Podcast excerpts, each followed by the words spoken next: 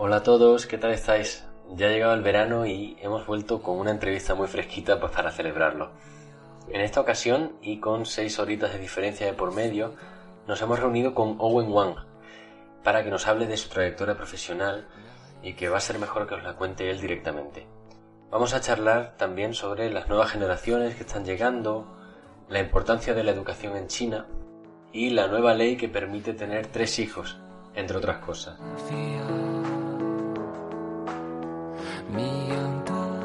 Esta canción con la que hemos empezado ha sido propuesta por el propio Owen y se llama Fan Jilu o El Camino Habitual. Así que bueno, vamos allá.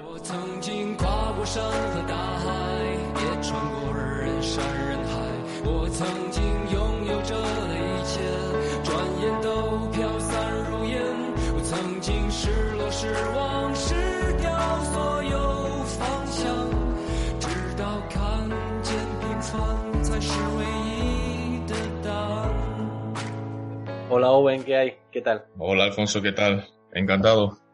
Muy bien, yo también, encantado de conocerte y, muchas gracias por, estar con nosotros este ratito. Placer. Eh, ¿Dónde estás? ¿Estás en China o en España? Hola, Jun, ¿qué tal? Estoy en España. Eh, hola, Buenas, Jun, Buenas a todos. Sí, eh, Jun y yo estamos en, España, en, distintos sitios. en Mallorca, ¿no? Creo. Sí, sí, sí, en Mallorca. Los dos empezamos por M y Alfonso está por Madrid.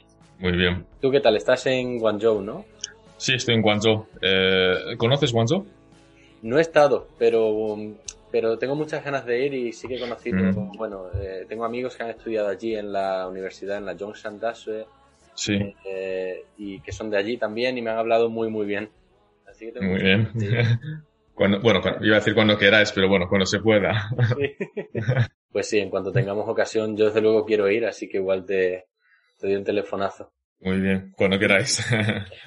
Pues nada, bien, eh, sobre todo pues comentarte eh, un poquito en general, nos encantaría que nos contases pues lo que haces eh, y luego ir pues enlazando temas. Y normalmente a veces hago yo como una presentación antes, pero si te parece, puedes contarnos un poquito brevemente pues tu trayectoria y a qué te dedicas y cómo, cómo es que ahora estás en Guangzhou. Muy bien. Perfecto. Eh, buenas tardes a todos. Eh, soy Owen y nací en Zhejiang, que como la gran mayoría de vosotros sabréis, eh, me parece que un 85% de los chinos en España, generalmente en Europa, somos de la misma zona, o de Wenzhou y los alrededores, o de Xinjiang. Entonces, eh, muy brevemente, yo terminé el máster, el MBA, y estaba trabajando de aquellas y en realidad vine a China sin trabajo vine un poco a la aventura contando con un año, contando con estar un año y ya voy por el octavo.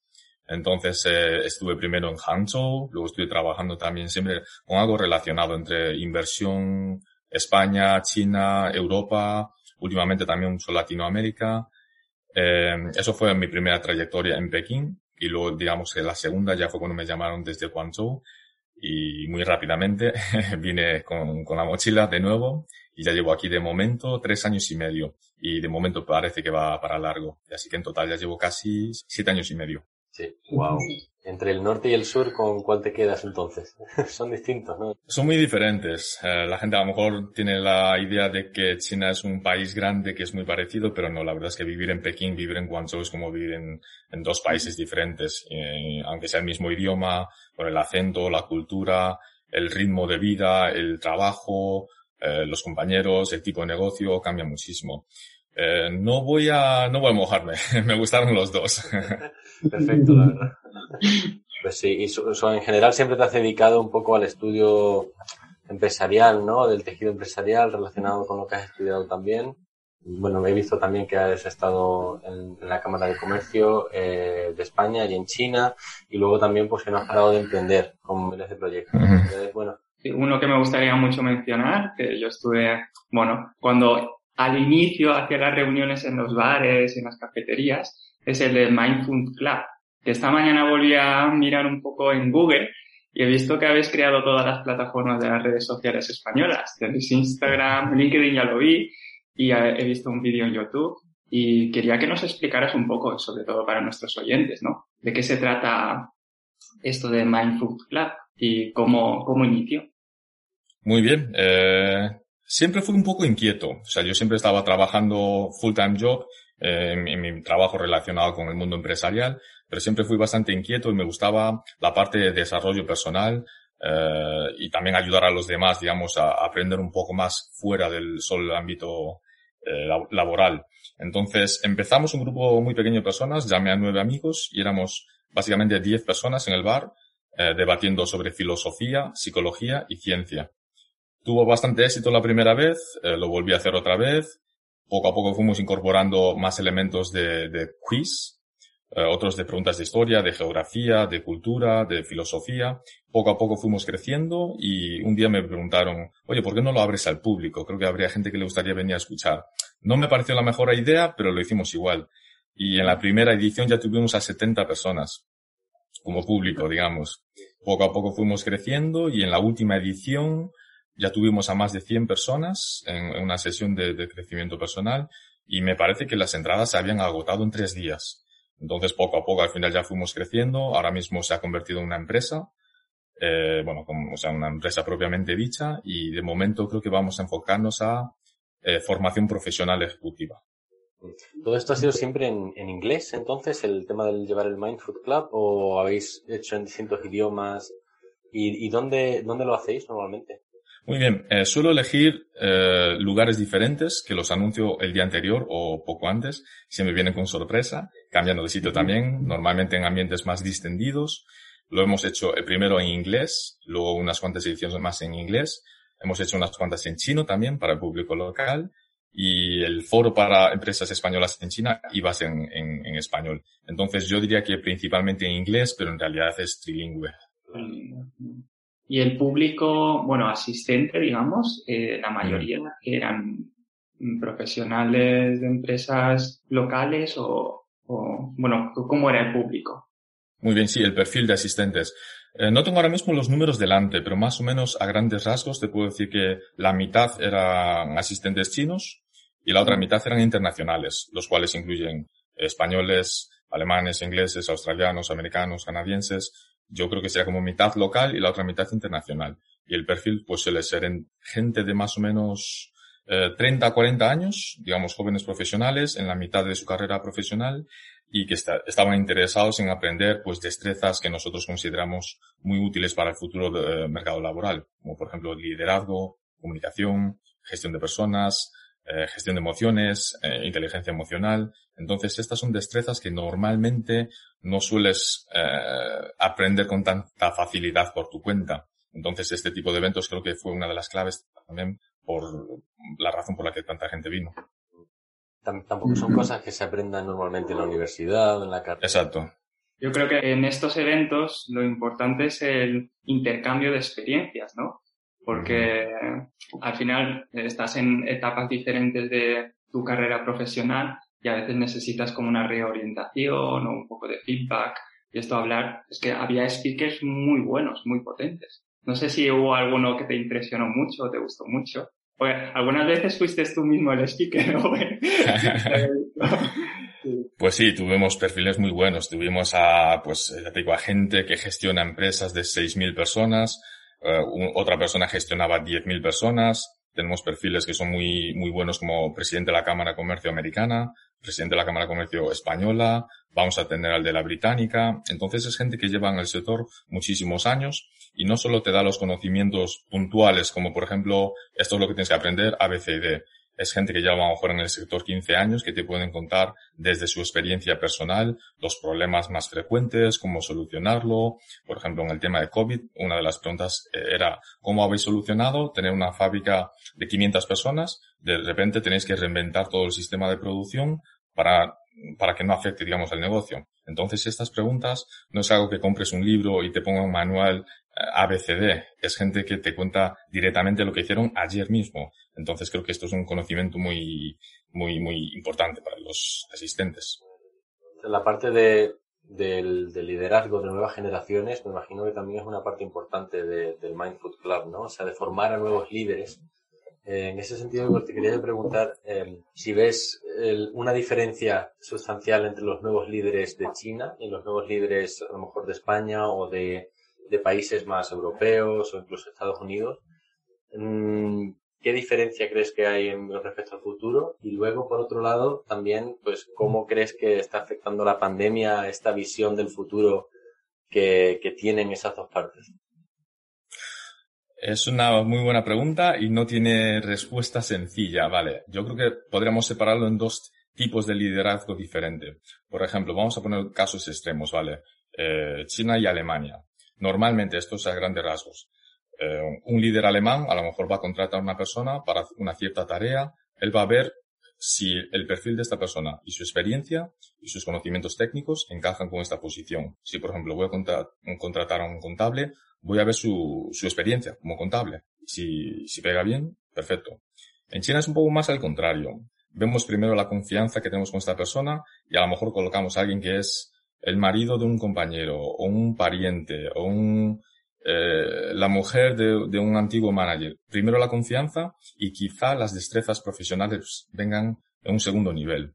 Entonces yo creo que ahora mismo, tras la pandemia, lo que se ha demostrado es que la, la gente que tenga no tanto conocimiento pasado o la relación que tenga con esta persona, sino la idea nueva que tengas para adaptarte al problema que existe ahora mismo. Entonces, la persona que se le ocurre una idea de cómo readaptar la idea de negocio y poder sacarlo a flote en estos tiempos difíciles, creo que realmente es el, el tipo de liderazgo proactivo que necesitan las empresas que ahora mismo están pasando por una situación complicada, creo que en todo el mundo.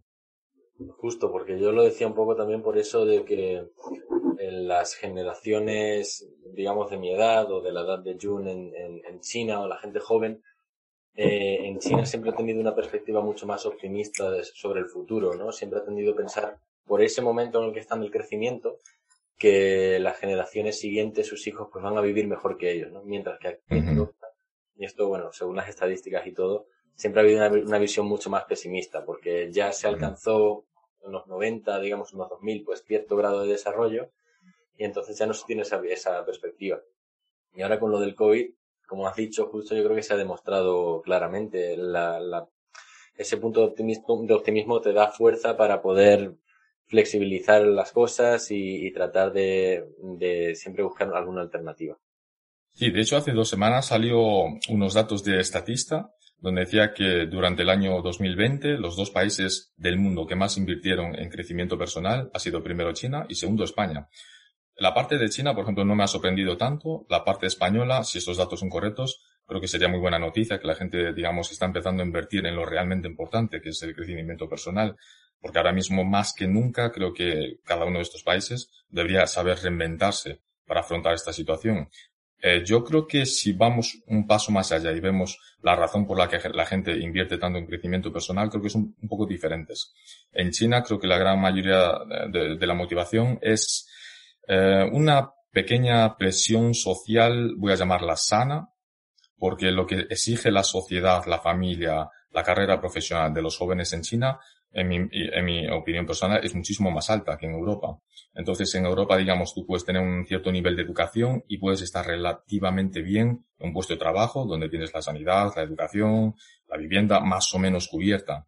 Pero en China, digamos que si caes en esa zona de confort, eh, eh, se dice que no eres show, ¿no? En, chino se dice que no eres eh, suficientemente bueno. Entonces, la sociedad y la familia da un cierto número de, una cierta presión que los empuja a querer mejorar como persona y como profesional. Entonces, creo que esta es una de las motivaciones por las que China está invirtiendo tantísimo en, en educación.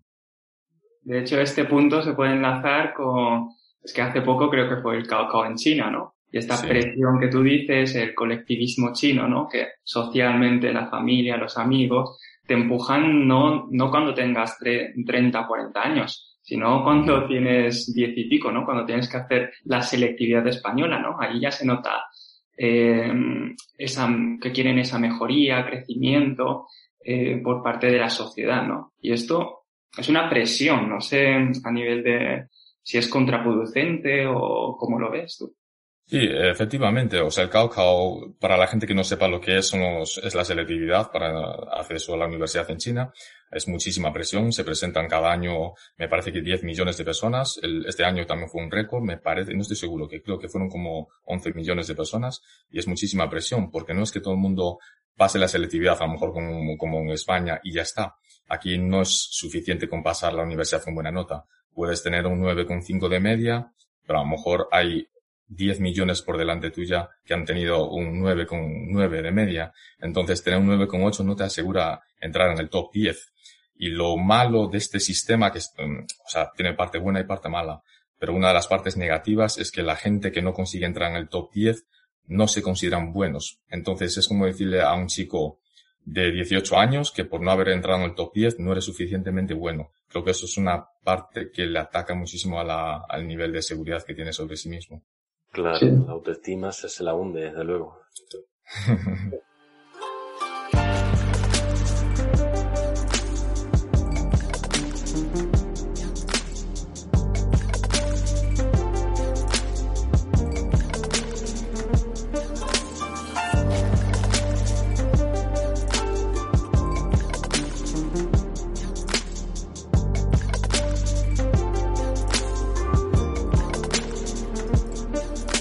recientemente en China se aprobó, creo que por ley, que se permite tener tres hijos.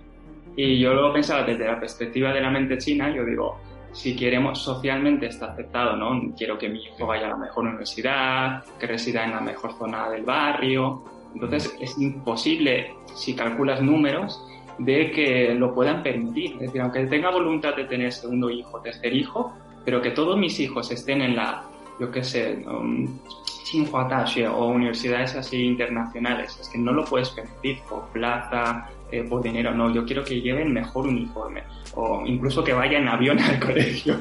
es que esto es imposible. No sé si es una realidad que tú lo ves entre los jóvenes chinos que tengan, no sé, nuestra edad y ya estén casados y quieran, quieran tener hijos. Sí, me parece un, tema muy interesante. De hecho, cuando vine a China solo se podía tener un hijo, luego más adelante pues, se podía tener dos, ahora mismo se puede tener tres, pero no creo que una familia vaya a considerar tener otro hijo simplemente por esta política eh, nueva que haya salido. Me, parece que si das las suficientes facilidades para criar, criar a un hijo, darle, digamos, una educación decente, un, empleo, yo creo que la gente automáticamente va a querer tenerlo. Pero por mucho que lo incentive el gobierno y la gente no se lo puede permitir, no es una opción viable para ellos. Como bien dices, eh, criar a un hijo en China es muy caro, ¿no? Entonces las familias, por mucho que quieran, tienen que ver también por la economía. Si, por ejemplo, pueden enviar a un hijo a las mejores escuelas de, bueno, de deporte, de idiomas, de instrumentos, pero si tiene tres y tiene que repartir los recursos en tres personas, a lo mejor no van a destacar tanto sobre la multitud. Y creo que una cosa que tenemos que tener cuidado, a lo mejor desde España, que sería, eh, digamos, no, no ver a China desde nuestro punto de vista de un país de 50 millones de personas donde no hay tanta competitividad. Entonces no deberíamos utilizar, digamos, nuestro set eh, para, para determinar si China lo está haciendo bien o mal. Creo que todo el mundo, bajo las mismas condiciones, en una sociedad como China, pensaría de la misma forma y querría darle lo mejor al hijo. Completamente. De hecho, bueno, yo creo que se han metido en China es un poco contradictorio en el sentido de que antes la gente pues veía como una limitación enorme lo de solo poder tener un hijo y ahora tú ves las estadísticas también por la gran incorporación yo creo de la mujer al, al trabajo, eh, la cuestión de las oportunidades de que las parejas no quieren tener ya más de dos hijos, ya no solo por lo que habéis dicho de la cuestión económica, sino porque realmente, bueno, yo creo que todos los países, obviamente, eh, lo que has dicho, no es, no se puede comparar en cuestión de competitividad y de tamaño, pero muchos, muchos países cuando llegan a cierto nivel de desarrollo, sí que es cierto que, eh, bueno, pues las prioridades empiezan a tener otro orden, ¿no? La, la prioridad del, del, del, del placer personal, en el sentido de, pues, de estar bien, de poder conseguir ciertas cosas.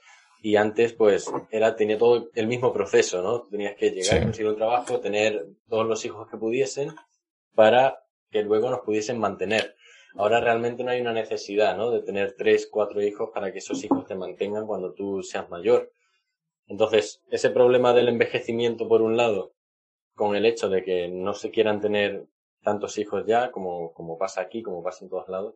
Veremos a ver dónde nos lleva, porque obviamente el resultado de estas políticas es una visión que China también suele hacer muy bien de visualizar cómo va a ser el futuro dentro de 30, 40 años y no el año que viene. Sí, completamente de acuerdo.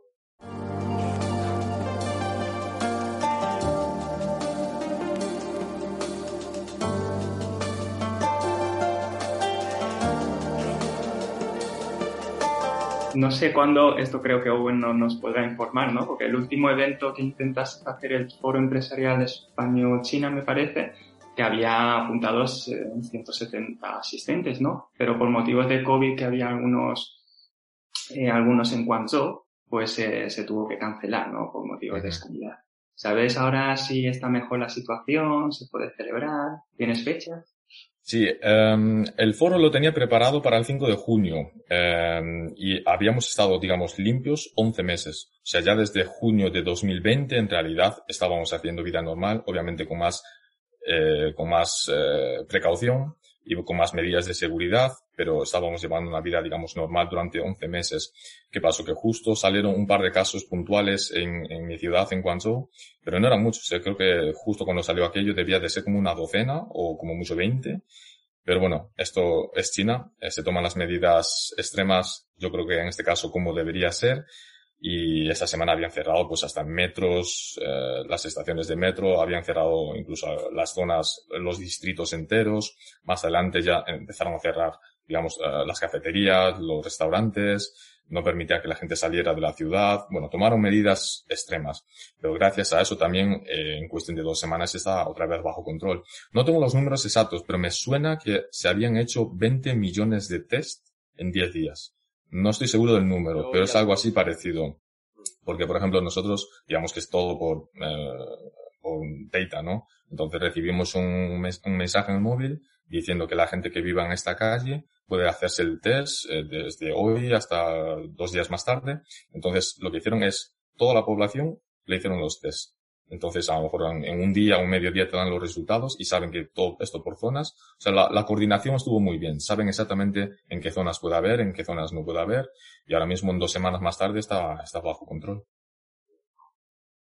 Entonces, ¿tienes fecha para el evento o pues la verdad es que de momento no, no tenemos fecha, pero supongo que ah, lo bueno es que no ha sido cancelado, sino más bien ha sido pospuesto. Entonces lo pondremos, supongo que o a finales de julio o a principios de agosto. Y ha sido un poco lástima porque estaba todo completamente preparado. Teníamos los seis ponentes, teníamos eh, todas las empresas patrocinadoras, teníamos 170 personas apuntadas. Entonces, bueno, ha sido un poco faena, digamos, para todos. Pero creo que el bienestar eh, y la seguridad de todos va por encima de cualquier otra cosa. Bueno, ahora vendrán, vendrán muchas cosas nuevas también, así que. Exacto. Si queréis entonces, bueno, pasamos a la parte un poco más del, tejido empresarial. Eh, ¿Cómo ves la situación de, pues, empresarial hispanohablante en China? Eh, quizá hispanohablante es un poquito amplio. Si quieres, puedes hablar de la parte hispanohablante y luego en concreto en España, de las relaciones entre España y China, ¿no? ¿Cómo se desarrolla ese tejido? Muy bien. Eh, ¿Te refieres por la parte de que eh, los empresarios no pueden volver? ¿Te refieres? ¿O simplemente, digamos? Bueno, eh, igual primero un poquito cuál es la situación en general. Eh, pues número, no, no número exacto de empresas, sino un poquito cómo está eso desarrollado. Y luego sí. la parte actual, ¿no? Por el COVID, cómo ha afectado a todo ese, a todo ese tejido empresarial. De acuerdo. Bueno, pues si os parece bien, vamos de la parte general a la específica. Eh, generalmente, digamos, eh, el, al principio del año pasado, muchísimas, eh, muchísimos empresarios salieron del país y como luego cerraron los, eh, las fronteras, no pudieron volver. Entonces, eso en realidad está afectando a la gran mayoría de, empresas cuyos ejecutivos han estado fuera y no pueden volver, porque si son de nacionalidad china sí que pueden entrar otra vez al país, pero las empresas donde tienen puestos clave de gente como los C-level, ¿no? Los eh, CFO, los CEO, que no puedan volver, sí que les puede afectar, obviamente, sobre todo a las empresas grandes de, por ejemplo, de manufactura, que a lo mejor estamos hablando de cientos de, de, empleados y que una persona clave no pueda volver, sí que afecta mucho a este tipo de empresas. Entonces es una de las eh, peticiones que muchas cámaras de comercio han estado haciendo aquí a las autoridades chinas para permitir que entre la gente. obviamente también se entiende, ¿no? Que si eh, relajan mucho estas medidas puede haber otro rebrote. Entonces se entiende que ahora mismo prefieren tener la situación controlada por encima de, de, la economía. Pero sí que es cierto que muchas empresas extranjeras ahora mismo en China se están viendo afectadas por la situación de las fronteras. Fenomenal. Y el, y igual enlazando, el tema del mercado laboral. Mm, se ha hablado mucho, yo creo, de que antes, sobre todo para los extranjeros, era muy fácil pues llegar a China y conseguir algún trabajo y que estuviese bastante remunerado. ¿Crees que va a afectar todo esto a, bueno, a la, a la forma de entender el mercado laboral chino, tanto, quizá tanto para los chinos como para la gente extranjera que llega. Sí, eh, muy buena pregunta. Yo creo que aquí podríamos em, verlo desde dos perspectivas diferentes. La primera es que antes, digamos que se necesitaba que viniera talento extranjero para ciertas industrias y ciertos, eh, ciertas profesiones donde a lo mejor China no tenía tanto desarrollo. A lo mejor en la parte de tecnología, bueno, ya os imagináis cuáles era a lo mejor biomedicina, toda esta parte que antes se intentaba atraer talento extranjero. Por eso lo que a lo mejor para Europa era un puesto de trabajo un poco más normal, aquí en China si de aquellas era algo innovador, era mucho más fácil encontrar un trabajo, eh, bastante mejor remunerado que una persona local. Entonces, hasta hace poco, hasta hace un par de años, creo que este perfil, digamos, en, China era bastante solicitado, sobre todo si a lo mejor hablaban idiomas, entendían de comercio, pero poco a poco, a lo mejor el valor, digamos, del talento extranjero poco a poco se ha ido reduciendo. Eh, también debido a las nuevas generaciones, ¿no? Volviendo a la educación que estábamos hablando antes. La educación en China es bastante exigente y la gente se está formando más y más, cada vez más. Entonces también el, gobierno está, dando ayudas para formar a los nuevos jóvenes y no depender tanto del talento extranjero. Entonces, por una parte, este valor está bajando, pero por otra parte, eh, el, talento local está subiendo de forma que dentro de poco, y esta es una opinión mía personal, dentro de poco no se va a necesitar talento extranjero. Entonces todas esas facilidades que antes los extranjeros tenían y los salarios mucho más altos que tenían, poco a poco se va a ir equilibrando con, el talento local. Y sobre todo por, por lo que dice, que al final son muy exigentes académicamente hablando. Y al final si pensáis que eh, los hijos van a buenas universidades, tienen buena preparación y además son muy hardworking, ¿no? Como yo digo, entonces eh, van muy bien preparados. Claro. Vamos a hablar, por ejemplo, de eh, en igualdad de condiciones, ¿vale? Que dos personas, una extranjera y una persona local, tengan el mismo nivel, por ejemplo, de preparación. A una empresa china eh, le es muchísimo más fácil contratar a una persona local. Le das un salario y, y poco más, la seguridad social, el housing fund, eh, bueno, todas eh, las cinco, ¿no? Pero contratar a una persona extranjera, solo la parte de la contratación, los contratos, eh, el idioma, a lo mejor tienes que pagarle la educación de los hijos, muchísimas otras cuestiones extralaborales que a lo mejor hacen que prefieran contratar a una persona local. Entonces, de momento, todos los extranjeros que tengan algún tipo de expertise, conocimiento, que de momento en China tenga muchísimo valor, esos van a seguir siendo contratados.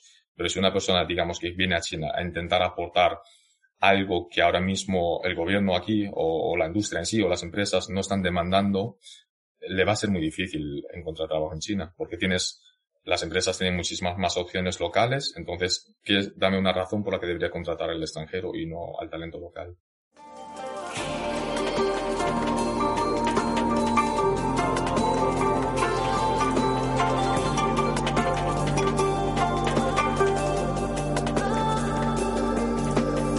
Ahora mismo estás trabajando en una consultora, ¿no? Se llama eh, and Write.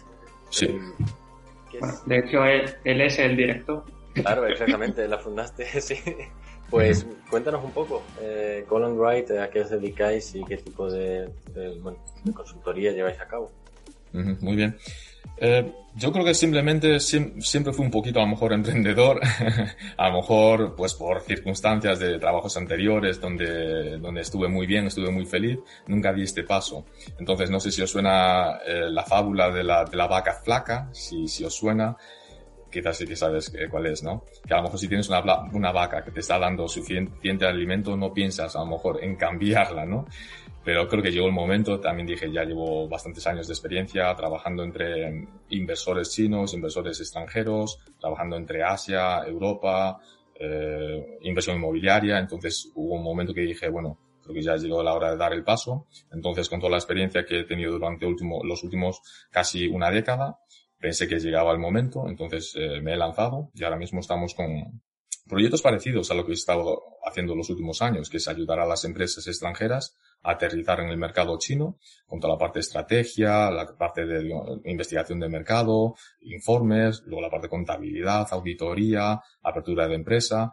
Y especialmente este último año, cuando las empresas no pueden venir a China, realmente o sea, para nuestro negocio hay algunas partes que sí que nos ha afectado en el buen sentido, porque nos necesitan más, pero por otra parte, muchas las han dejado en pausa para ver cómo evoluciona la situación. Entonces simplemente, digamos que hemos tenido que cambiar un poquito el modelo, el modelo de negocio y los servicios para atender a estas empresas en el extranjero, pero generalmente creo que vamos bien. Así que esperamos que este, terminemos este año muchísimo mejor que, que el pasado.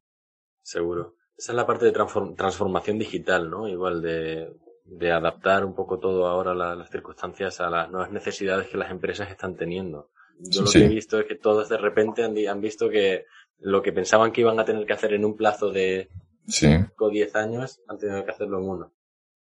Sí, yo creo que por requisito, porque al final, eh, no sé si recordáis el año pasado cuando fue lo peor de la situación aquí en China, que nadie sabía que se podía hacer. O sea, todos los negocios, digamos, tradicionales no sabían cuánto iban a tardar en mejorar esta situación. Y lo que me ha impresionado de China es la rapidez con la que se reinventan los negocios, tanto si son de la misma industria, por ejemplo, moverlo a online, como si es una fábrica que antes hacía, por ejemplo, un cliente mío. Hacían parques acuáticos, de estos de plástico.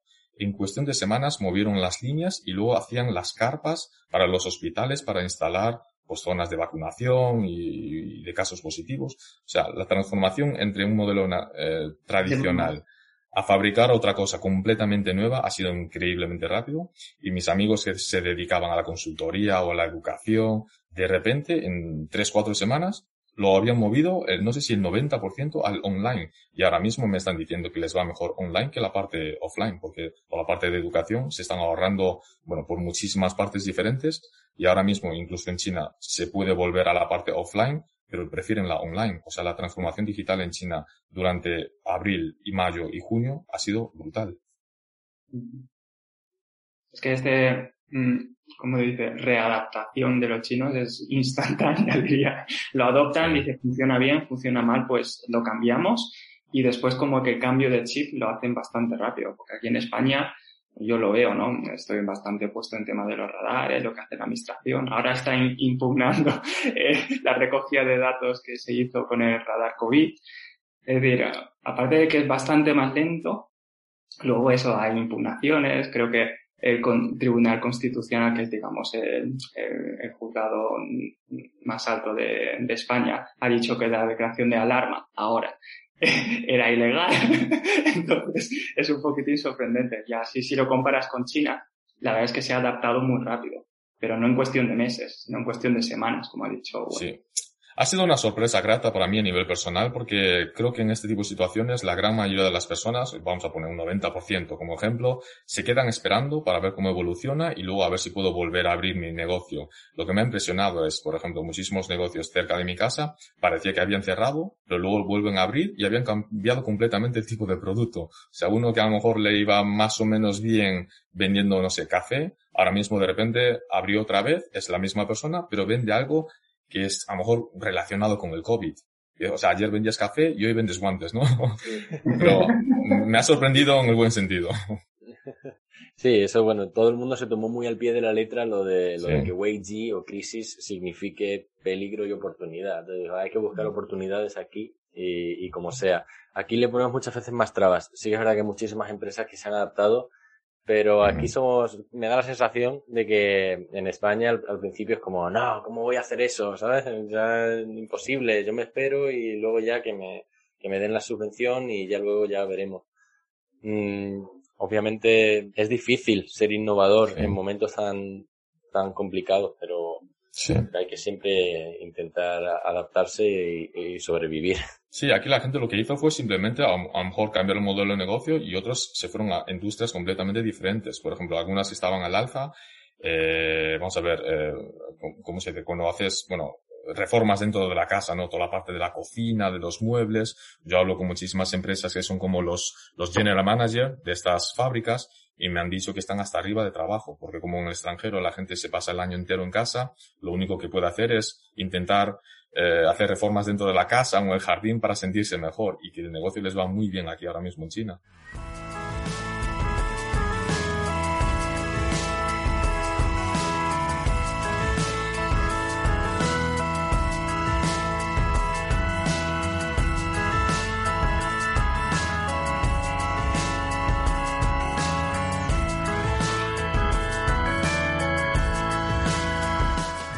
Pues, eh, o en dónde te podríamos encontrar o dónde, dónde nuestros oyentes te podrían buscar, ¿no? En LinkedIn o tienes alguna página. Sí, creo que luego puedes compartir, ¿no? Tenemos, eh, tengo las dos páginas web, o sea, yo en realidad llevo dos sombreros, ¿no? Por una parte hago la parte de consultoría empresarial, y luego también os puedo dejar el contacto por si las empresas españolas o latinoamericanas tienen ahora mismo puntualmente algo que, lo que podamos ayudarle desde China, ya sea hablar con clientes, proveedores, las fábricas, eh, o algo similar. Y por la otra parte, que es mi otro sombrero, la parte de formación ejecutiva, que también estamos colaborando con empresas en España, en México, en Latinoamérica, para dar formación a las empresas, sobre todo pymes, que tengan interés en acceder al mercado chino, pues damos unas pautas, unos cursos de formación para que tengan los, eh, las nociones básicas antes de venir al mercado chino. Así que luego, si queréis, os comparto los datos de, de contacto. Y luego también el tema del Mind Food Club, por supuesto, que seguiremos muy pendientes de, de, todo lo que vayas haciendo porque me parecen muy interesantes y formaciones muy mm, poco convencionales en muchos aspectos. Si no, intentamos evitar la palabra educación, como sabéis, que en China es, es, una industria un poco, claro, un poco restringida. Entonces, en realidad no lo llamamos educación, lo llamamos eh, formación profesional. Pero sí, lo que intentamos es eh, complementar a la educación ya existente con destrezas, a lo mejor las soft skills que no se dan tanto en el mercado. Entonces, con esta parte intentamos contribuir a las empresas para, digamos, ponerlas al siguiente nivel. Fantástico. Pues yo creo que sería todo. Yo creo que hemos tocado todos los temas que queríamos, más o menos. Muchísimas gracias, Owen. Gracias a vosotros. Y sobre todo, mucho éxito allí. Espero que podamos coincidir en, en Guangzhou o si vienes por España también que nos Tenemos ganas de ir, ¿eh? muchas, muchas ganas de que se pueda otra vez ir de un sitio para otro. Aquí estaremos. Muchas gracias, chicos. Muchísimas gracias y hasta otro día. Hasta luego.